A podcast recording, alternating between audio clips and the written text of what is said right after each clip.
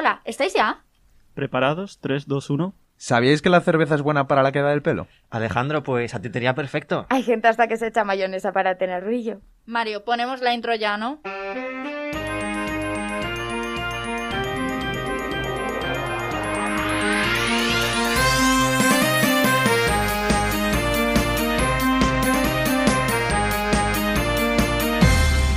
A nuestro modo, un podcast en Radio UBA. Bienvenidos a Nuestro Modo, el podcast más random de la generación Z. Estos son los titulares de la jornada. El contexto que envuelve la invasión de Ucrania. Castilla se vuelca con los ucranianos. Ucrania, Moldavia y Georgia solicitan la adhesión a la Unión Europea por la vía extraordinaria. Las compañías europeas desaparecen de territorio ruso.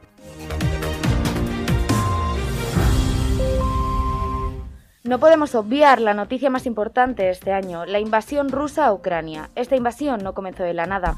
El inicio del conflicto se retoma ocho años atrás, con la guerra del Donbass. En 2014, después del Euromaidán, que fueron protestas a favor de la integración de Ucrania en la Unión Europea, Víctor Yanukovych, presidente del país y parte del partido político prorruso, fue derrocado por la presión que esa parte de la población ejercía. En febrero de 2014, durante más de una semana, cientos de personas prorrusas protestaron por la posible entrada de Ucrania en la Unión Europea. Esta situación desencadenó la invasión de Crimea por parte de Rusia. No podemos olvidar que en esta provincia la mayor parte de su población es de ideología prorrusa. Todos estos antecedentes nos llevan a la situación actual. Tras meses de tensión diplomática por la posible entrada de Ucrania en la Unión Europea, Rusia comenzó la invasión del país el 24 de febrero, causando muertes de civiles y un flujo de refugiados que pasa al millón de personas. La Unión Europea inicia el proceso para estudiar la adhesión de Georgia, Moldavia y Ucrania a la Unión. Al contrario de lo que pretendía Putin con esta ofensiva, que era separar a estas repúblicas exsoviéticas de los países occidentales, sus ansias por entrar en la Unión Europea se han visto acrecentadas por el temor ante una invasión rusa como está ocurriendo en Ucrania. No obstante, a pesar de que se ha solicitado un proceso de adhesión por la vía extraordinaria, este proceso puede durar años, debido a que se tiene que cumplir una serie de requisitos y en este caso están muy lejos de cumplirlos. Además, los tres países cuentan con regiones separatistas no reconocidas por la comunidad internacional, como son Transnistria Moldavia, Lugansk y Donetsk en Ucrania y por último Abjasia y Osetia del Sur en Georgia. Cabe destacar que todas estas repúblicas con reconocimiento limitado cuentan con el apoyo de Rusia. Los activos rusos en Europa están cayendo. Los grandes magnates y empresas más poderosas están desapareciendo del mapa internacional. Uralkali fuera de la Fórmula 1, Abramovich pone en venta el Chelsea y Gazprom, la empresa de energía más importante rusa, pierde los patrocinios dentro del fútbol. Las compañías más importantes europeas desaparecen del territorio ruso. Visa y Mastercard no aceptan transacciones ni operan en cajeros, obligando a los ciudadanos rusos a acudir en masa a los bancos para disponer de efectivo. Intel, uno de los principales fabricantes de microchips, cancela todos los envíos, y empresas petroleras como Shell elimina sus inversiones en el país. También cesa la actividad Inditex, que cierra las 502 tiendas del territorio, y se suma al cierre de grandes compañías como H&M, Mango o el gigante sueco IKEA. Bloomberg estima una caída del 9% del PIB, una devaluación del rublo ruso que llevaría a un aumento de la inflación. El deseo de la población rusa de evitar la guerra lleva a los ciudadanos a salir a las calles, actos que rápidamente la Duma ha silenciado con más de 7.000 detenidos, que se enfrentan a penas de prisión de hasta 15 años. El proyecto de ley incluye un castigo de 3 años de cárcel para los ciudadanos que realicen llamamientos a otros países a establecer sanciones contra el país.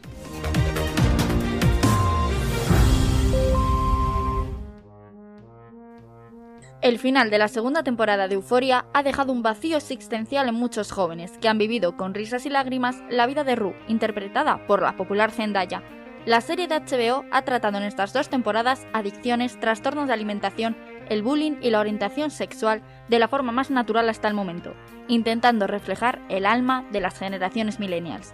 En pocos capítulos se muestra la realidad de los adolescentes, que tratan de encontrar el equilibrio entre lo que son, lo que se espera de ellos y lo que de verdad quieren. Lo que ha supuesto un cambio en la sociedad es la crudeza con la que se cuentan las historias y los problemas, ya que muchas veces se intenta evitar hablar de ellos. Esto ha permitido entender mucho mejor las dificultades, sueños e incertidumbres que vive la generación millennial. ¿Con qué nos sorprenderá el fenómeno adolescente en su tercera temporada? Se suele decir que Eurovisión es política, y es cierto que el festival tiene cierto componente político, como el intercambio de 12 points entre Grecia y Chipre o la negativa de intercambiarse puntos entre Azerbaiyán y Armenia. Sin embargo, este componente político no siempre es un factor negativo. El pasado 25 de febrero, la Unión Europea de Radiodifusión decidió echar a Rusia de la competición, como consecuencia de la invasión rusa a Ucrania.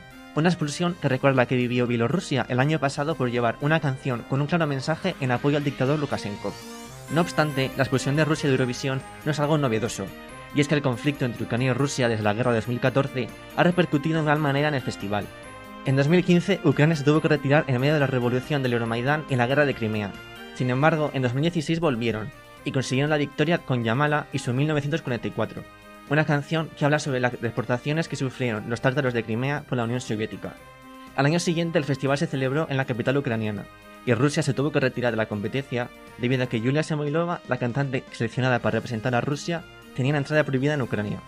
Por último, la cantante ucraniana Maruf y este mismo año Alina Paz ganaron el Bibdir, la preselección ucraniana para Eurovisión, pero finalmente no pudieron representar a su país por tener fuertes lazos con Ucrania e incumplir la ley ucraniana. Bueno, hasta que llegue el Festival de Eurovisión y con el final de Euforia, muchos no sabrán a qué serie engancharse este mes de marzo. Desde a nuestro modo, os traeremos cada principio de mes unas recomendaciones de los estrenos. El 25 de marzo podremos ver en Netflix el estreno de la segunda temporada de Los Bridgerton. También en esta plataforma estará disponible el día 11 la primera serie musical, Eras una vez, pero ya no, protagonizada por Sebastián Yatra y Nia Correia. Netflix vuelve a apostar por los fans del horóscopo y estrena la segunda temporada de Guía Astrológica para Corazones Rotos el 8 de marzo. En HBO tenemos el estreno de la quinta temporada de Better el día 2 y El Poder de Tres regresa con la cuarta temporada de Embrujadas el día 12. A ver qué nos espera en esta temporada del reboot de las hermanas brujas más famosas de la televisión. Por último, en Amazon tendremos el final del drama familiar que ha enganchado al público con sus tramas contadas a través de diferentes épocas. El estreno, el día 23, de la sexta temporada de This Is Us nos dejará con un vacío difícil de llenar. Hoy es noche de miércoles, noche de Champions y por supuesto noche de partidazos, como la vuelta del Real Madrid PSG. El estadio Santiago Bernabéu acogerá el partido de octavos de final entre dos candidatos directos al más prestigioso título europeo. El visitante llega a la capital española con una ventaja de 1 a 0 en el Parque de los Príncipes, tras el gol de su estrella Kylian Mbappé, que sigue siendo duda para el partido de esta noche, tras el fuerte pisotón que recibió en un entrenamiento. Mauricio Pochettino, el técnico del club, es optimista y ha decidido incluirlo en la convocatoria con la esperanza de su pronta recuperación y la posibilidad de disputar unos minutos en el encuentro. Y es que la cosa va de bajas y esperanzas, por parte del conjunto merengue se mantiene la duda entre la titularidad de Tony Cross o la de Camavinga en el centro del campo. El alemán es duda, pero podría llegar a jugar, acto que algunos profesionales tildan de temerario y que podría poner en peligro la integridad del jugador. Sea como sea, lo que no hay duda es que el encuentro arbitrado por McKinley será una lucha encarnizada por el pase a cuartos. El conjunto parisino busca encontrar de nuevo la senda de la victoria tras su derrota en la competición doméstica el anterior sábado frente al Niza por 1-0 y certificar la eliminación del Real Madrid, que llega con una buena dinámica tras sus tres victorias consecutivas en liga. Una nueva goleada y a seguir pensando en el ascenso directo. Por segunda jornada consecutiva, el Real Valladolid derrota a sus rivales por más de tres goles de ventaja. Ascenso directo, esa es la frase que sonaba en las oficinas de Zorrilla durante toda la semana. Y desde el viernes, pese a que Pacheta no lo quiso llamar final, el partido de Tenerife quedaba más marcado que nunca. La derrota almeriense contra el Zaragoza dejaba la segunda posición hasta solo 3 puntos. Ganar se convertía en una obligación para alcanzar en puntos al equipo andaluz. En el campo se veía que eran mucho más que 3 puntos en juego. La intensidad y el nerviosismo propiciaba multitud de errores en las filas pucelanas. Irse con ventaja al descanso ayudó en la confianza de los jugadores que cambiaron las tornas en la segunda mitad haciendo un gran encuentro y firmando tres nuevos goles que dejaron un marcador final de 1-4 certificando así el buen estado de forma que atraviesa el equipo, que las últimas 11 jornadas ha ganado 8 y empatado 3. Se mantiene tercero en la clasificación, igualado a puntos con el segundo, y con 6 de ventaja sobre el cuarto. El pasado viernes 4 de marzo finalizaron las primeras pruebas en la Fórmula 1 con Lewis Hamilton dominando en el circuito de Barcelona y con la polémica noticia de la expulsión de la competición del piloto ruso Mazepin. La primera carrera de la temporada será el Gran Premio de Bahrein, del 18 al 20 de marzo, tras la suspensión del Gran Premio de Rusia. La FIA no ha anunciado aún si se suplirá con otro circuito, por lo que todas las informaciones apuntan a que esta temporada contará con 22 carreras, consolidándose como la más larga de la historia de la Fórmula 1. Pero bueno, Mario, todo no van a ser noticias sobre la Fórmula 1 y el fútbol, hay otros deportes y sobre todo en nuestra tierra, en Castilla y León. El fin de semana dejan el deporte vallisoletano la cara y la cruz. La derrota del Real Valladolid baloncesto en el derby contra el Club Palentino por 68 a 64 puntos. En rugby, El Salvador se consagra como líder en solitario en la División de Honor, después de un primer gran tiempo frente al Ordiz. La victoria del BRAC, con remontada incluida, le sirve para continuar noveno en la clasificación y certificar la mejoría de las últimas semanas. En balonmano, el Atlético Valladolid continúa su lucha por no extender, después de caer derrotado por un solo gol en Pamplona. Pasamos a ¿Tú qué harías? Una sección en la que se plantea una situación secreta a los presentadores y la tienen que resolver con lo primero que se les ocurra. Una guerra nuclear entre Estados Unidos y Rusia se saldaría con la muerte de 2,6 millones de personas en solo 3 horas y supondría hasta 90 millones de muertos y heridos en apenas un día.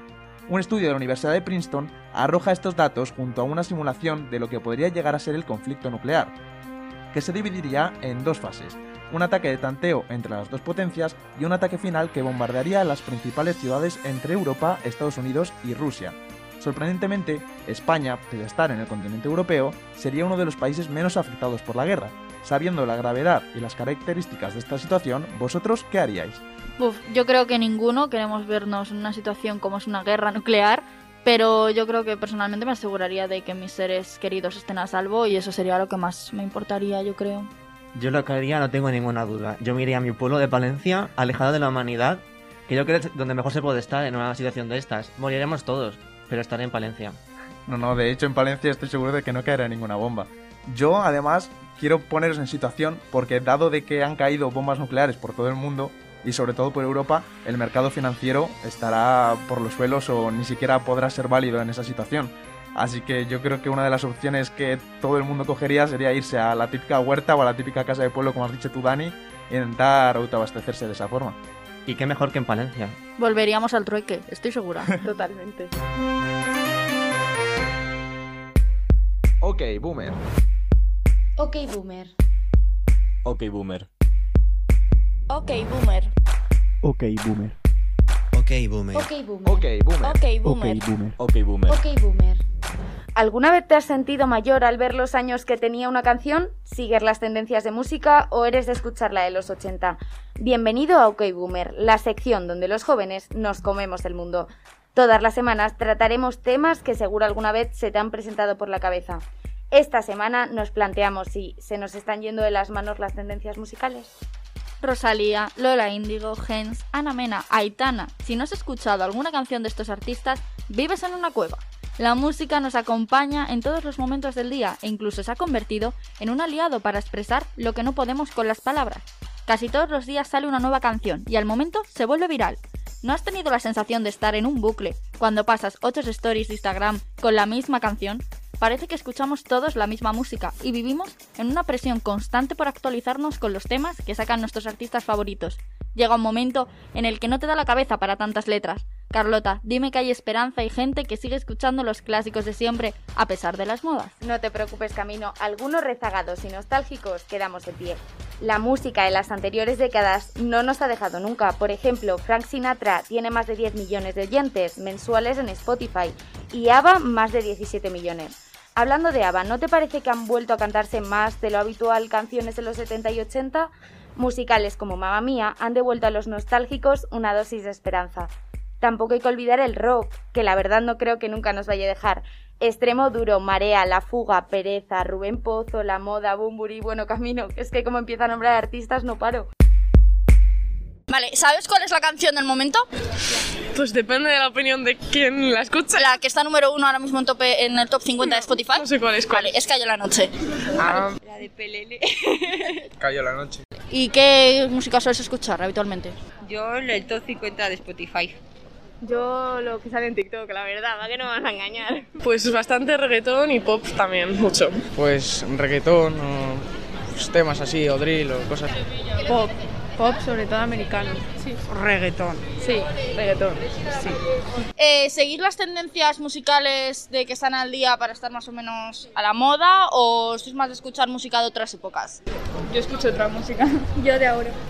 ¿Crees que la música de otras épocas está pasando de moda o la gente la ha dejado de escuchar? Pues no, yo creo que hay gente que escucha de todo. no sé. Me suele dar más igual, pero al final te afecta porque es lo que más ponen en la radio, es lo que más escuchas, así que sí. Hombre, hay canciones que sí me gustan y que sí, sí que escucho. Sí que la sigo, sí que la sigo. ¿Y soléis escuchar música de otras épocas, de los 80, los 90 o sois...? Me gusta. ¿Sí? Sí. Yo en el coche con mis padres. ¿Y qué música, eh, aparte de esa, escucháis habitualmente? Yo reggaetón y Yo pop. también, reggaetón antiguo a tope. De la época de ahora, más actual, sí. No, esa no. No, yo sí, yo sí que escucho de otras épocas. Sí, sobre todo de los 90 y de los 2000, de pop. Yo no. Yo tampoco. ¿Creéis que ha pasado de moda o por qué creéis que la gente no lo escucha? Mm, no es que haya pasado de moda, es que es un estilo más lento, entonces a mí me aburre. Pero no sé. ¿Y la parte de las que sí lo escuchan? ¿Qué creen? Pues yo creo que hay canciones muy chulas que, que siguen estando bien, o sea, que muchas se inspiran, o sea, muchas de ahora se inspiran en las de antes Bueno, y también. que TikTok también ha ayudado mucho Sí, a eso. eso sí. Aunque lo queramos esconder, el auge del reggaetón es un hecho. Según el diario El Periódico, el 52% de los jóvenes que escuchan Spotify escucha reggaetón. Es la música que más se escucha en todas las discotecas. Pero ¿qué pasa con las personas que no disfrutamos de este género de la misma forma que los demás? Sencillo. Hay bares increíbles con música indie o rock en los que, aunque no haya tanta gente, puedes disfrutar de la música que te gusta con todos tus amigos. TikTok se ha convertido en sinónimo de tendencia. Un artista es capaz de saber el bailecito que le va a poner al tren de su canción antes que haber terminado la letra. La promoción en TikTok se basa en la repetición del vídeo en cuestión hasta que te sabes mejor la nueva canción que el teléfono de tus padres. No abriremos el melón de no saberse ni un número de teléfono de memoria. Si vas a una discoteca, la mayoría estará bailando con lenguaje de signos haciendo el TikTok de la canción que suena. Y ojo, que todo esto lo digo siendo una de esas personas. La sociedad de hoy en día se basa en eso, la imitación de lo que más suena o se ve en redes, y solo fijándonos en el minuto que se ha hecho viral y no en toda la letra. Un poco triste, ¿no, Carlota? La verdad es que sí, la originalidad ya no se premia en el mundo de la música. Por ejemplo, las críticas que sufrió Rosalía por hacer la música que quiso hacer, o en contrapartida el supuesto plagio de Anuel a las canciones de Eminem. ¿Tenéis TikTok? Sí. Sí. Sí. ¿Las dos? Sí. ¿Y pensáis que TikTok es una plataforma en la que podéis conocer nueva música? ¿Que se promociona mucho la música? Sí. Sí. Sé que más sí. Sí, yo Por ejemplo, de esto que decís, no sé, a lo mejor guardo un trozo y Sí, lo busco en Sí, Spotify. sí, los típicos trends y Sí. tal, sí. Sí, mucha. De hecho, la mayoría es de TikTok. Al final afecta. Ah, pues sí. sí. Así, por ejemplo, si os acordáis de alguna. De Doja Cat, sobre todo. Ah, sí. Sí, En inglés, muchos en inglés. Sí, sí, sobre todo tristes, de vídeos de novios. bueno, ¿Habéis hecho algún tren de TikTok bailando alguna canción conocida? Sí, muchas. Por ejemplo, ¿cuál? Eh, la de Trendy, por ejemplo, que se llevaba antes, o la de TNT, eh, sé, cuál más. la del Q de hielo. Yo no. conocida? Yo sí, pero no lo he subido. ¿Por vergüenza? Sí. Sí, lo, lo hemos hecho. Por ejemplo. El bloque hielo, el mítico.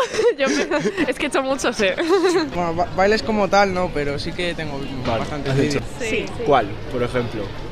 Pues... Ay, pues hay muchos. El de Kiss Ass Goodbye. Ya hemos visto que la música nos sigue a todas partes. Si una canción se te mete en la cabeza, lo siento, date por perdido, vas a estar todo el día con el ritmo o una frase en la cabeza. Eso sí, voy a pedir desde aquí una cosa a los cantantes, dejad una semana entre tema y tema, por favor. Cuando me aprenda la letra y me vicio esa canción, ya ha sacado el nuevo single y está pasada de moda. Debemos disfrutar más de las cosas e ir más allá de las modas y seguir nuestros gustos. Además, como consejito del día, escuchad siempre música. Podréis encontrar vuestro lugar, desahogaros o empoderaros, pero siempre os va a acompañar a que sí. Tienes toda la razón, Camino. La música es esencial para todos. Tan esencial que cuando salimos de casa sin los cascos nos sentimos desnudos. O eso tampoco le pasa a nadie más.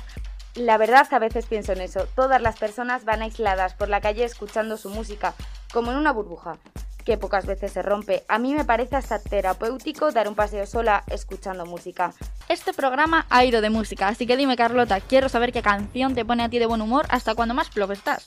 Antes tenía muchísimas, pero la verdad la que más escucho y me pongo hasta en repeat es de un artista americano que acabo de conocer hace poco y me flipa su discografía, Tai Verdes, y la canción yo creo que sería Last Day on Earth. Pero la verdad, toda su discografía te enchufa una buena energía que flipas. ¿Y tú, Cami? Para mí, New Romantics de Taylor Swift no falla nunca. La letra y el ritmo hacen que me ponga a bailar como una loca. Pero hablando de clásicos, todas las de Mamma Mía son un chute de energía incluso en los peores días. Ok, boomer. Ok, boomer. Ok, boomer. Ok, boomer. Ok, boomer.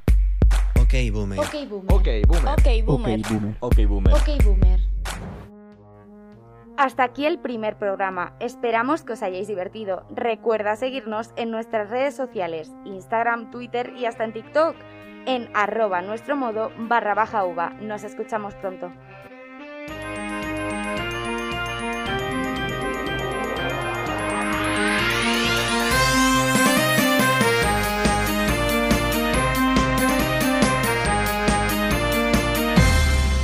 A nuestro modo, un podcast en Radio UBA.